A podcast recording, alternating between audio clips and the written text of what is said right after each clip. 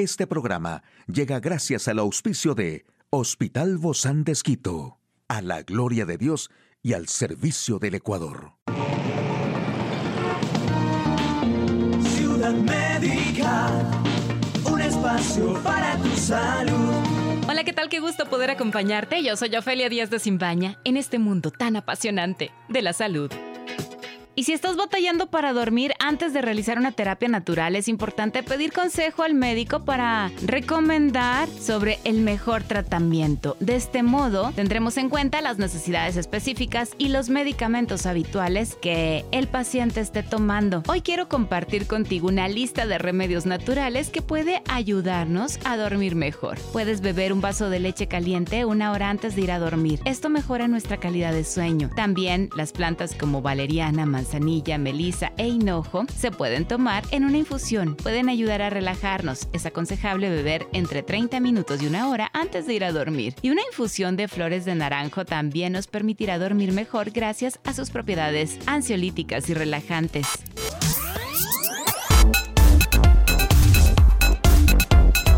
El detalle de la información más actual en el campo de la salud. Vacunas inhalables, la alternativa a las inyecciones que están utilizando algunos países. Los pacientes que recibieron sangre artificial en un ensayo clínico sin precedentes. Disney en Shanghái, un grupo de turistas queda encerrado en el parque temático por la política cero COVID de China. A medida que la pandemia continúa, muchos países están lanzando sus vacunas de refuerzo. En Reino Unido, la campaña de refuerzo de otoño ofrece una cuarta dosis para aquellas personas de mayor riesgo de contraer COVID, incluyendo las que tienen condiciones preexistentes y los mayores de 50 años. Las inyecciones de refuerzo de otoño son vacunas bivalentes, lo que significa que se enfocan en la cepa original SARS-CoV-2 y la variante Omicron. Estas vacunas son efectivas, recargando y ampliando nuestra inmunidad, pero se anticipa que como se vio con las vacunas originales, originales de COVID, la protección que proveen, especialmente contra la infección, se reduce meses después, de manera que hay que considerar una estrategia de vacunas que provea una inmunización de largo plazo. Las vacunas de mucosa pueden ser prometedoras en este frente. Las vacunas de mucosa se aplican en la nariz o garganta por vía de fórmulas inhalables. Puede sonar como algo nuevo, pero realmente venimos usándolas durante años para vacunar contra enfermedades como la influenza. Dada la urgente necesidad de vacunas de larga duración, sería invertir en nuevas estrategias. Investigadores del Reino Unido dijeron que varios pacientes recibieron sangre creada en el laboratorio durante una prueba clínica sin precedentes. Están usando cantidades mínimas de sangre artificial, el equivalente a un par de cucharaditas, para ver cómo se comporta dentro del cuerpo. En la actualidad, la mayor parte de las transfusiones de sangre dependen de que las personas hagan donaciones. El objetivo final de este experimento es poder fabricar en el laboratorio algunos grupos sanguíneos ultra raros que son vitales para algunas personas, pero que son difíciles de conseguir. Este proyecto de investigación combina equipos de Bristol, Cambridge, Londres y de la Unidad de Sangre y Donaciones del Servicio Británico de Salud.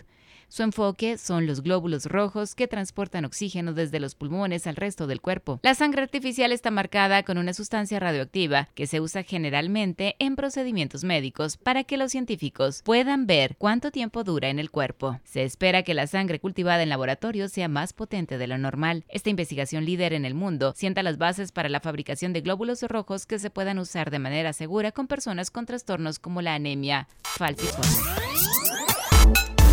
Y el parque de Disney en Shanghái es el más reciente sitio de alto perfil en cerrar sus puertas por la estricta política china de cero COVID, dejando a un grupo de turistas encerrados.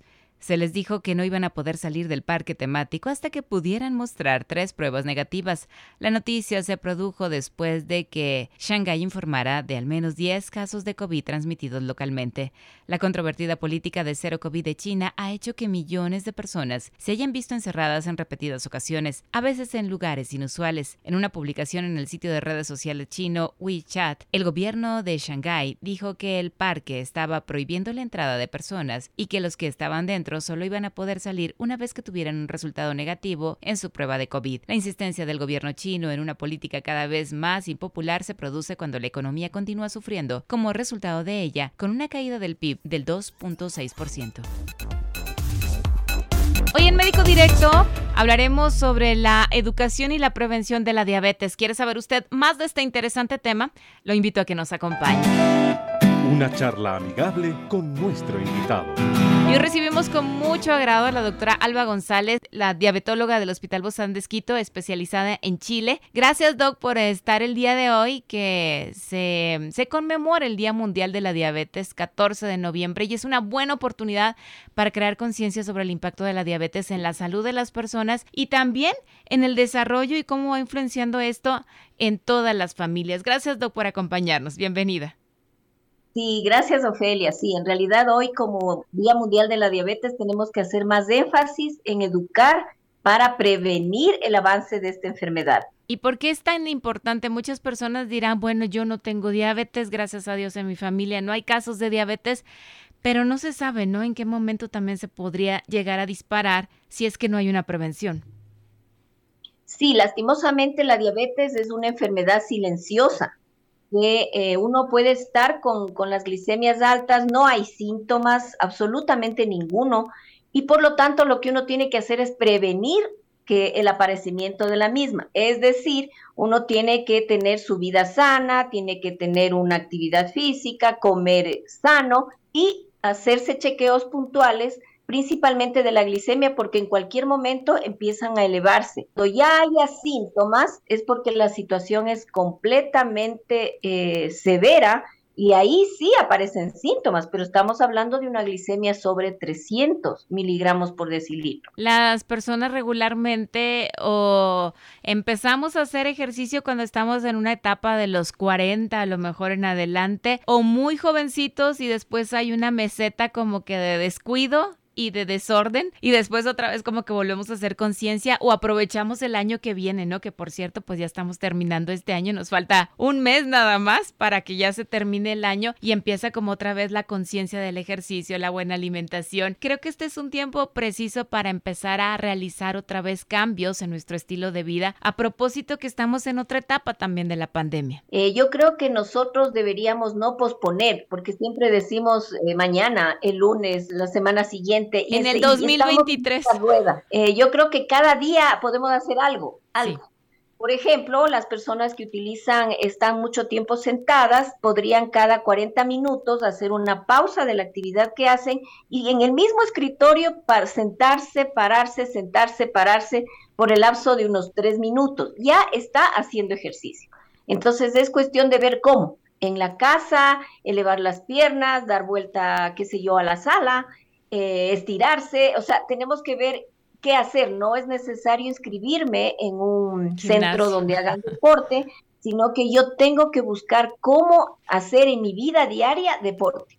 Definitivamente yo creo que está muy cerquita de la mano y todo depende de nosotros. Sí, o sea, si tenemos una casa con escaleras, subir y bajar las escaleras lentamente, no necesariamente su, eh, en carrera, unas cuatro subidas, cuatro bajadas, ya estoy haciendo ejercicio. Es decir, ver cómo podemos hacer estas, estos tips de ejercicios en nuestra propia eh, eh, casa. Estacionarnos lo más lejos posible si es que vamos en auto. o si no. bajarnos del bus una cuadra antes y, y obligarme a caminar la cuadra para llegar a mi domicilio. O sea, veamos qué podemos hacer y lo más importante, evitar al máximo la comida chatarra. Mm. Nosotros comemos rápido, tenemos un tiempo muy corto para alimentarnos y lo que hay a la mano es la comida chatarra, alta en grasa, alta en hidratos de carbono. Ahí viene el riesgo también de empezar a subir de peso por este tipo de alimentación, más el sedentarismo, un riesgo altísimo de hacer obesidad colesterol alto y por ende resistencia a la insulina que nos llevará después a diabetes. Es decir, nos toca a cada uno de nosotros aprender a vivir sano. Tengo un dato que a mí me parece muy interesante, eh, donde se hicieron estudios y se y las personas que tenían un exceso de peso participaron en un estudio grande en el que redujeron el riesgo de desarrollar diabetes en un casi 60% después de bajar aproximadamente el 7% de su peso corporal con cambios, como usted dice, en la actividad física y en la dieta. Solo con eso redujeron enormemente su posibilidad de diabetes. El, e, eso es verdad, o sea, si bajamos del 4 al 5% de, de nuestro peso corporal, ya estamos reduciendo este, este riesgo de hacer prediabetes y luego diabetes. O sea que cuando eh, más peso se baje, mayores beneficios se van a lograr, ¿verdad, Doc? Claro, porque el páncreas ya no está trabajando para 100 kilos, un ejemplo, sino que empieza a reducir su carga y ya va a trabajar para 94, puede ser para 90 y así sucesivamente hasta que él mismo solo puede eh, tener la capacidad de manejar todo mi metabolismo. Eh, la bajada de peso es muy importante en los niños, en los adolescentes que ahora están muy sedentarios el riesgo alto de diabetes a esta edad es, pero el doble. Ahora hay mucha cantidad de niños obesos, gente joven que se le diagnostica diabetes a los 30 años. Y esto es obesidad, sedentarismo, principalmente las causas de esta diabetes esto de, también comer más saludable, a veces no podemos lograr entender cómo es porque nos imaginamos una persona tipo conejo, ¿no? Solo comiendo legumbres, legumbres, legumbres, pero no se trata de eso. Deberíamos no utilizar la palabra dieta. Deberíamos utilizar una alimentación sana. Quiere decir que yo voy a combinar, voy a combinar la fruta, voy a combinar las desaladas, voy a combinar las proteínas y voy a combinar los hidratos de carbono. Voy a tener una alimentación completamente equilibrada y eso hará que el chip nuestro de la palabra dieta cambie. O también muchas veces pensamos cero carbohidratos, pero también necesitamos los carbohidratos, ¿no? Son alimentos que sí necesitamos, pero hay los carbohidratos malos y están los buenos. Sí, en, realidad eh, uno piensa que si me quitan el pan me muero. Y en realidad yo voy a comer pan, pero voy a comer pan eh, que no sea, por ejemplo, eh, muy cargado, muy grande, muy pesado. Voy a comer solo en el desayuno y ya, o sea, comí pan pero no quiere decir que me deben prohibir comer pan, comer empanadas, comer, eh, qué sé yo. Lo que sí nos toca es disminuir al máximo la comida que ya está procesada, eh, los cachitos, las papas fritas.